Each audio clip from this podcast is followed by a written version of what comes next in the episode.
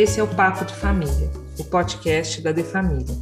Nossa linha editorial é abordar os desafios das famílias e teremos a oportunidade de trazer a cada novo episódio pessoas comuns que, assim como você, podem nos estimular a refletir sobre o universo das famílias e seus desafios.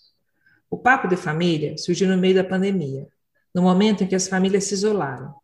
O nosso objetivo é trazer a cada novo episódio convidados para discutir temas importantes das famílias brasileiras. Nossos encontros são quinzenais, sempre às quartas-feiras. Eu sou Priscila Mello e estaremos com vocês nessa jornada de troca e aprendizado. Nesse episódio, iremos abordar as histórias de famílias que impactam uma vida toda. É, hoje, nosso episódio é com Amadeu Papa, que tem uma história de vida bem movimentada, marcada pela busca em aprender a olhar a situação por outros ângulos. E nesse episódio, eu e Amadeu debateremos os desafios de nascer em uma família empresária brasileira que prosperava na década de 70 mas que não sobreviveram aos novos ambientes de negócios que surgiu após o Plano Real. E nosso episódio de hoje é Laços de Sangue. O nome é bem sugestivo, mas eu queria começar hoje recebendo o Amedeu para falar com a gente e que ele pudesse contar um pouco de onde vem o nome dele.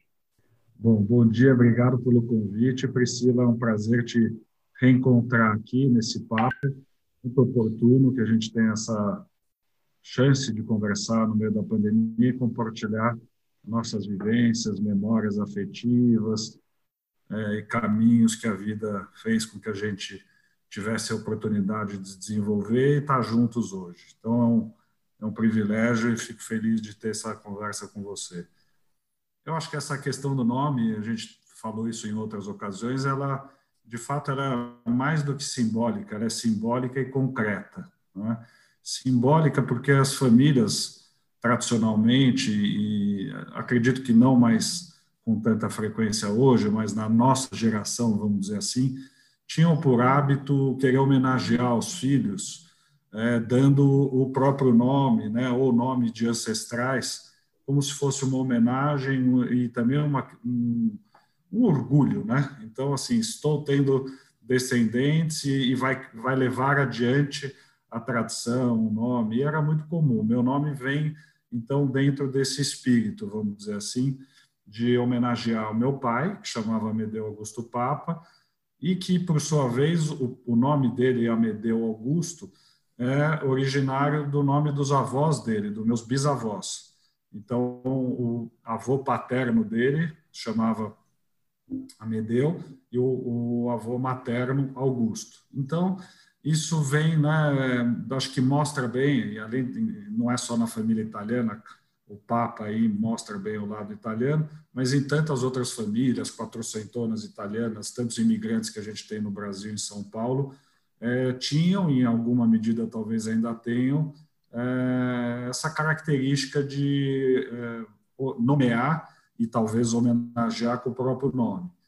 A gente pode conversar mais adiante e te ouvir o que, que você acha, a tua percepção, eu tenho, na minha opinião, o que eu posso dizer, talvez que responda isso, eu tenho três filhos homens, nenhum chama Amedeu, cada um tem seu próprio nome, mas eu, eu entendo que isso era uma, uma coisa mais comum em outras épocas. Eu acho que é muito pertinente a gente começar falando do seu nome, trazendo essa ancestralidade, porque eu acho que tem muito a ver com justamente o que a gente vai falar, justamente com esses laços de sangue que eh, a gente nasce e já tem toda uma expectativa. Você sentiu essa expectativa sobre você? Senti bastante. Ela também foi é, bem materializada, essa expectativa, e você sabe um pouquinho, dividindo com quem possa aí nos ouvir, é, a família Papa, né, que é o lado paterno, do lado do meu pai, Papa é um sobrenome típico do sul da Itália, não só da Calábria, de onde a gente vem, mas bem, bem do sul da Itália. E é um contexto tradicionalmente machista. Né? Então, meu avô, que era descendente calabrês, nasceu no Brasil, o pai era italiano, da Calábria, que migrou, ele tinha uma convicção muito peculiar de que os negócios e os sucessores tinham que ser homem, e que o hum. sobrenome seria carregado, né, o sobrenome Papa perduraria. A gente fala muito de longevidade, né? Numa, nas nossas atividades, eu e você e, e, e colegas que trabalham com governança, com família. Então, para o sobrenome ir adiante, teria que ser um tanto o sobrenome quanto os negócios um homem para encampar. Eu fui o primeiro homem depois de dez mulheres na terceira geração. Tanto minhas irmãs, cinco na verdade, como primas, nasceram dez mulheres na sequência para frustração do meu avô, que efetivamente depois da terceira, quarta e, ou quinta mulher nem ia na maternidade, ligava para saber se era homem ou mulher. E aí, se fosse mulher, parabenizava e ficava aguardando a vinda de um sucessor homem aí, neto, né? Não filho, porque é. ele teve quatro filhos homens, mas dava muita importância também para essa geração. Então, eu e meu primo nascemos aí no intervalo de 20 dias, inclusive essa questão do nome, não vou me alongar aqui, foi também alvo de debate, se caso meu primo não nascesse no sexo masculino, se eu poderia ter outro nome, mas isso acabou não acontecendo. Ele também carrega o nome do meu avô, meu primo, que eu gosto muito, Zizo, chama José Papa Neto. Então, hum. sim, expectativas desde, desde o do dia antes do. Bom, para a gente continuar aqui a conversa, eu queria primeiro fazer uma apresentação sua hoje, né? Quem é o Amadeu Papa hoje? Então, é, o Amedeu, ele é sócio fundador da Praxis, empresa dedicada à governança corporativa e familiar, preserva, preservação e resolução de disputas empresariais e capacitação de executivos e familiares. É, antes de fundar a Praxis, ele desenvolveu sua carreira como empresário, consultor executivo, onde acumulou grande experiência como negociador e mediador de números, com, e complexos conflitos. Depois a gente vai detalhar isso mais para frente, explorar isso aqui. É, é, mediador formado pela GV, São Paulo, membro do Conselho de Mediação da CCBC integrante do Corpo de Mediadores da OAB São Paulo, CCBC, Fiesp e Chemical. É graduado em Administração de Empresas pela FGV e, dire... e Direito pela PUC. Então, tem bastante currículo aqui. Obrigado. É, Imagina. E hoje eu vou estar aqui com vocês, eu vou falar uma, breve apresentação minha, quem sou eu, né? Eu sou a sócia fundadora da Família, uma consultoria voltada para o apoio a famílias empresárias, na construção da governança familiar e estabelecimento da harmonia e bem-estar. É, tenho 20 anos de atuação na área e já tendo atendido mais de uma centena de famílias empresárias em suas trajetórias de vida. É, com especial, eu tenho especialização em marketing pela Universidade de Berkeley e MBA do ITA na SPM, é, ITA-SPM, né? Em gestão empresarial e coach pelo ICI Institute, mediadora pelo Mediaras Buenos Aires e coach cognitivo resiliente pela Sobrari. Essa sou eu e a gente vai ter essa troca daqui para frente. Currículo, mas acho que o nosso maior currículo é a escola da vida, né? É, é uhum. importante ter uma certa uma formação acadêmica ajuda. É. É, falando sobre essa questão da formação acadêmica, eu sou também de uma família italiana, é, muito, muito machista, e eu só consegui achar meu lugar através da formação. Foi isso que me deu a chancela para poder discutir é, em mesas de conselho e de igual para igual. Então, para mim, a educação foi essa chancela, mesmo sendo mulher. Bom, a, a conversa aqui, para a gente começar, seria você se apresentando um pouco, contando um pouco da sua trajetória. Tá certo. Bom, de uma maneira breve, né, porque a gente tem casos para compartilhar, não vou me alongar.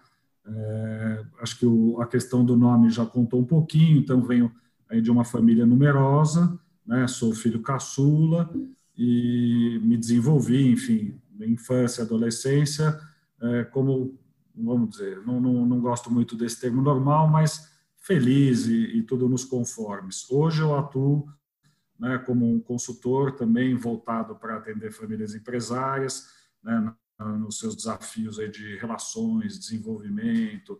Né, já não é fácil é, trabalhar com família, família e negócios aumenta o grau de complexidade e esse tipo de, de desafio Acho que eu, tanto eu quanto você, a gente tendo essa experiência, essa vivência do outro lado do balcão, dá uma certa condição diferencial de a gente atuar.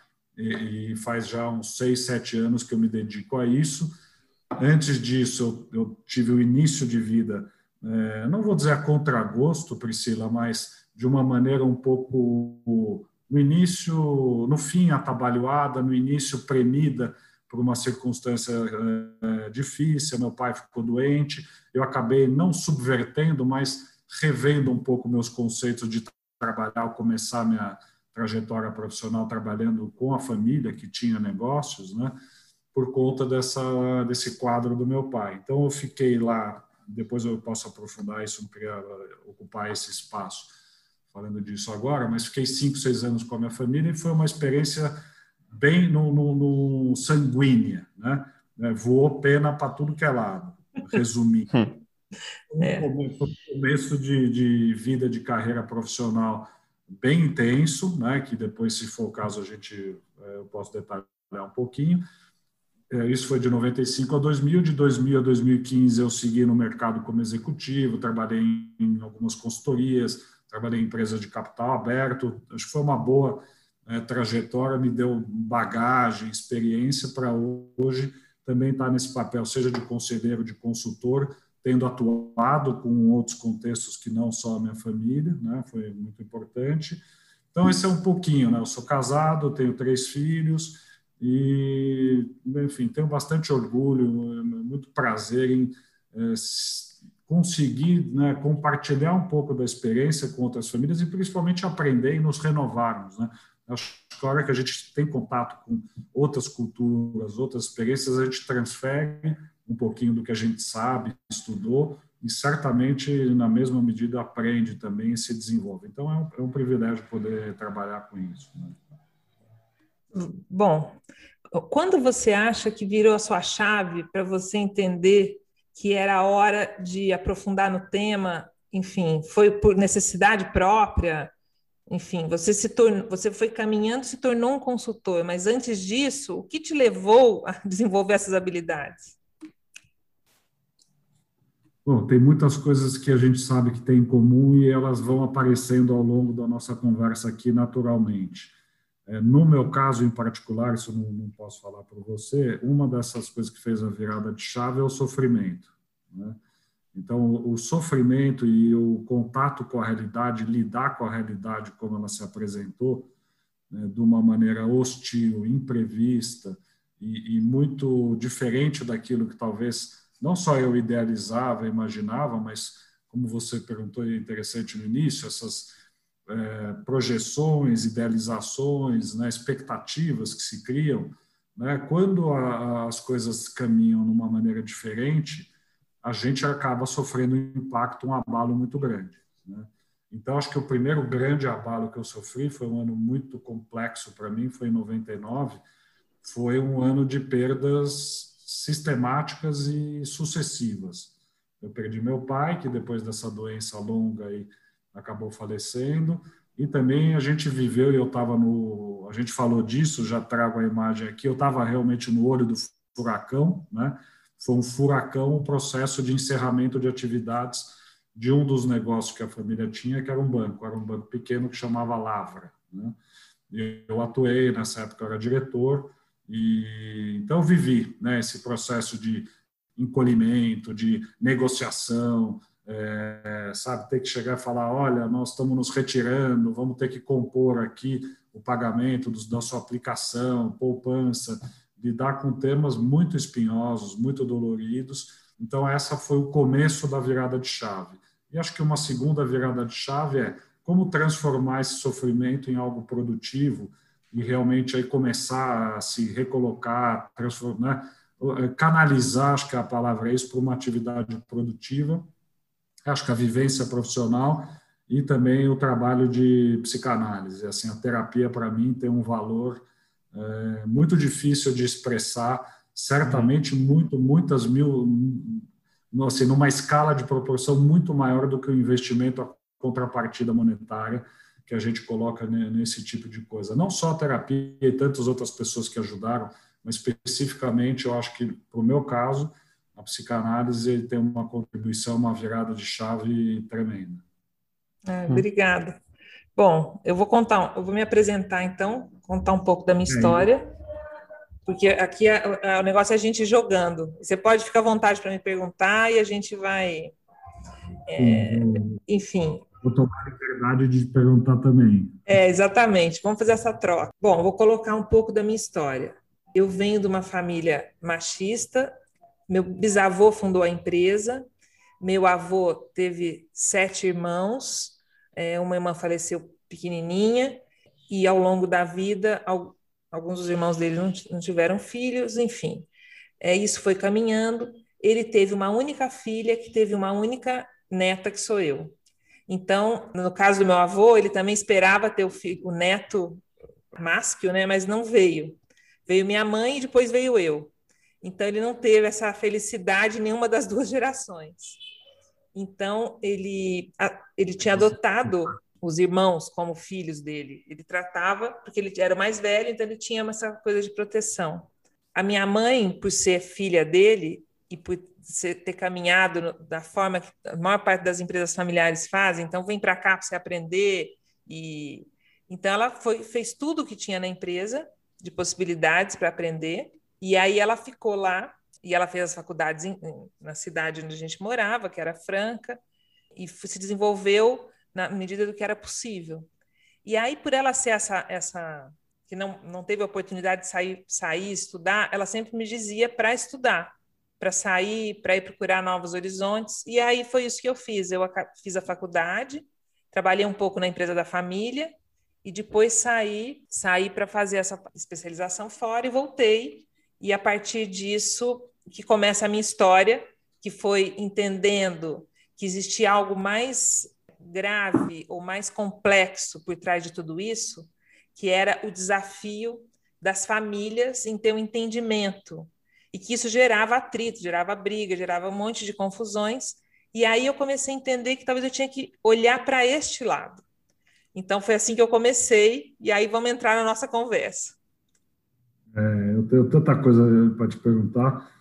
Enfim, podemos começar aqui um, por uma coisa que me vem é, nesse momento, assim, como, como é, é, como é que você percebe hoje, né, olhando em retrospectiva, eu sei que você tem aí né, uma carteira de, de clientes, já atua há muito tempo e tudo, então você está no papel hoje de ajudar os outros a ter essa consciência, né? Como que você é, se lembra, né? Tem, o que, que foi talvez a tua chave, né? Como é que você se deu conta dos padrões da sua família? Como é que quem é que teve que encaminhar todas as questões na tua família? Eu sei que a gente tem isso parecido, mas é. não te perguntei. Talvez isso possa ser um começo legal. É, não quero usar essa palavra rimo, né? Porque a gente nem usou, mas de carregar piano, tal, é um, um pouco assim. Você carregou um pouco o piano? Como, como é que foi isso? Então, eu acho que eu sempre tive uma visão é, de helicóptero. Eu sempre procurava olhar de cima o problema e não de dentro. Então, até a minha participação na, na família sempre foi uma participação que sempre chegava como uma intervenção e não como parte do sistema. Então, é, essa coisa da, da, terapia sistêmica, do olhar o sistema familiar e tudo isso, eu acho que instintivamente, naquela época, eu já entendia disso, mas eu não tinha estudado ainda. Fui estudar isso muito depois. Mas eu acho que essa foi a grande virada de chave. É, não ser parte do problema e trazer, é, buscar a solução onde ela estivesse. E, e um outro ponto que eu acho que é importantíssimo, que eu acho que você também tem, é a curiosidade. Curiosidade de aprender. Que eu acho que é uma das coisas que você também traz. Porque é, a gente fica. Quando você tem um desafio, é, nasce numa família e tem todos esses desafios que começam a acontecer, você acaba tendo que descobrir recursos que você não tem e não dá tempo de ter. Você vai ter que buscar em algum lugar e no especialista. Então vamos falar, vamos falar um pouco disso. Me Sim. conta um pouco como que você buscou seus recursos. Bom, é, de novo no sofrimento, às vezes sob pressão, que não acredito nisso que é sob pressão o tempo todo ou que é na base, né, do susto que as pessoas se desenvolvem. Acho que isso, isso tem o seu valor, mas não é dessa forma. Então, assim, eu fui buscar recursos muito é, por ter visto de perto e ter, de fato, passado por uma situação de escassez grande, um contraste muito relevante Então, eu vivi essa juventude, essa infância sem nenhum tipo de escassez, com recursos, com possibilidade de viagem, enfim, vamos dizer aqui de uma maneira clara do bom e do melhor, e num, assim, num repente, é claro que nada é do dia para a noite, mas já adulto e é, em fase de casamento e com filhos, é, numa situação tendo que buscar recurso e, e começar ou recomeçar uma, traje, uma trajetória profissional debaixo de uma série de restrições, né? No caso, isso eu sei que você não viveu, mas eu passei pelo fato do, de ter sido o negócio nosso que teve uma insolvência, era banco, e, as consequências de insolvência em banco, elas são corretamente muito fortes, né? Então, é indisponibilidade de bens, arresto. A nossa família, né? Minha família, é, minha mãe, minhas irmãs, ficamos durante anos, mais de uma década, com o patrimônio todo bloqueado, né? Então, isso mobiliza, impacta. Eu tive que, ao mesmo tempo, criar o meu espaço, usar essa curiosidade né, para ir sair de zonas de conforto, ir atrás e fazer, e, ao mesmo tempo, olhar uh, toda essa problemática que estava em volta, né, de restrições patrimoniais e tudo. E aí foi o que você também senti isso que você falou. É assim, ninguém faz nada sozinho, então a gente tem que procurar bons advogados, advogadas, consultores, tudo e muitas vezes com poucos recursos, né? Hum. Quando, quando a família passa por esse tipo de situação, não é que tem lá uma conta corrente ou dinheiro disponível para contratar quem você quiser ou quem você acha que seria um bom, uma boa profissional. Tem que conseguir realmente é, usar a criatividade, como você disse, a curiosidade e experimentar. Eu acho que esse também esse medo de não errar né, dado que muita coisa já tinha dado errado, assim, o que tem se a perder agora? Dado que, entre aspas, o pior já foi, é um pouco do, do que foi o meu caminho. Né? E imagino que você também deva ter tido experiências semelhantes com um caso que você falou pouco, mas você não sei se era correntista do Banco Lavra, mas a minha família e eu, nós fomos usuários dos, dos produtos que a sua família vendia, né? Foram é, muito marcantes durante um bom tempo. Né? É, a gente, é, da, da, minha família é da Samelo, e a gente fazia o Docksides, enfim, que foi uma febre, todo mundo usava, e foi uma, uma grande, é, foi uma época que marcou. E, mas eu acho que o que é interessante aqui é que o ponto central que eu acho toda essa história é o seguinte, por que, que esses patrimônios, essas empresas tão consolidadas, de repente elas têm uma fragilidade e elas se, se desaparecem, né? Ou começam a, a entrar em declínio. E aí tem uma das coisas que a gente até conversou aqui nos bastidores um pouco antes, que é por que, que as pessoas demoram tanto para buscar ajuda? Ou por que, que a. Quando você. Porque você já começa a sentir que a coisa vem vindo, e, e por que, que a ajuda demora tanto? Bom, isso a gente não falou, mas é o que está me vindo aqui como imagem. A gente falou de tantas outras imagens, né?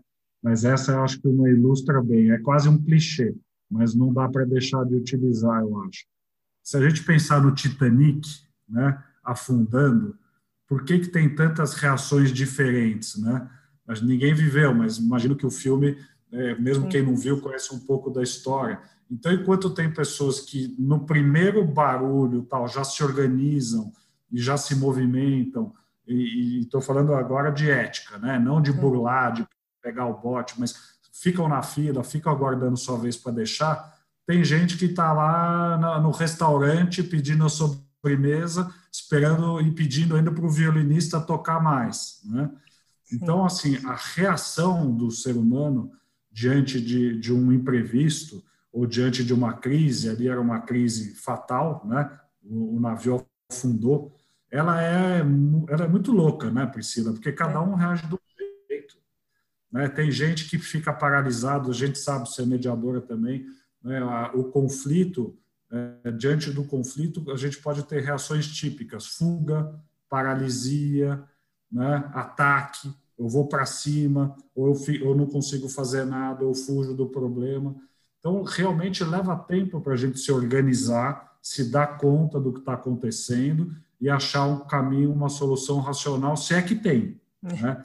Às vezes tem, às vezes não tem para todo mundo, Naquele caso, infelizmente, nem todo mundo pôde salvar, porque o navio ele foi projetado já com arrogância. Se a gente fizer é, uma, um paralelo agora com as empresas, as famílias, as empresas muitas vezes se acham indestrutíveis, acham que não vão naufragar nunca. Então, faço, ah, coloca pouco bote lá, porque nunca não, não vai precisar, isso não vai acontecer.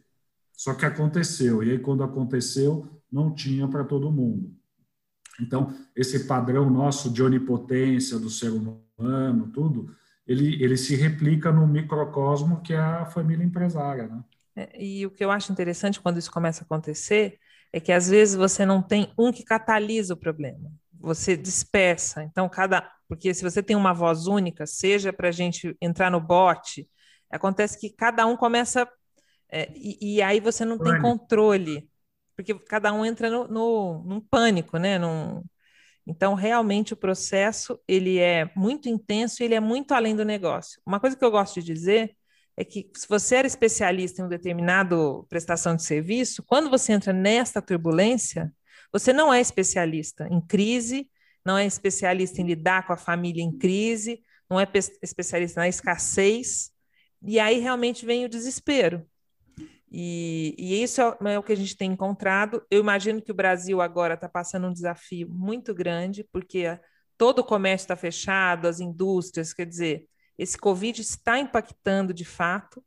E outro dia eu estava conversando com um cliente, eu falei para ele: olha, um momento como esse, dá um respiro, não resolva nada, espera um pouco para resolver. Porque no, no, na hora que acontece, você quer ser muito é, imediatista e você acaba tomando más decisões. Impulsividade é, é, geralmente não é uma boa conselheira. Né? É, hoje em dia, como é que você olha para isso, para essa é, ansiedade que a pessoa quer resolver? Como é que você encara isso? É, além, além, de responder nós dois juntos, isso que eu acho que a gente pode é, deixar claro para quem está também acompanhando ou vai ouvir depois, é o seguinte: por que, que a gente está falando de crise assim? Não é só por conta do Covid.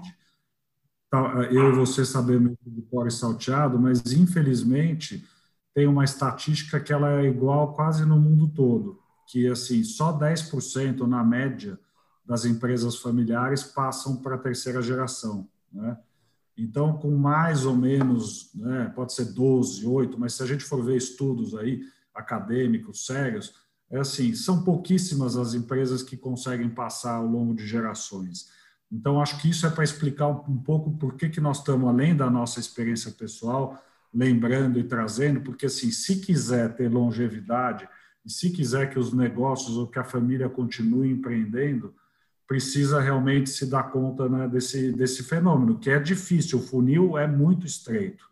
Então, precisa ter essa familiaridade com esse repertório recuperação judicial, recuperação extrajudicial, uma gestão interina, profissionalização, mesmo que não vá usar, né, Priscila? De novo, a história do colete salva-vida e do bote. Eu preciso saber, porque como o contexto muda muito rápido, e você falou bem né, do Brasil, a gente sabe disso, é plano Collor, plano real, aqui sempre foi uma gangorra, né, uma montanha russa. Então, você ser empresário, empresária no Brasil é um desafio à, parte. Né? Além de toda a questão regulatória, né, de custo Brasil e tudo, as mudanças são constantes, né? assim, muito, muito intensas.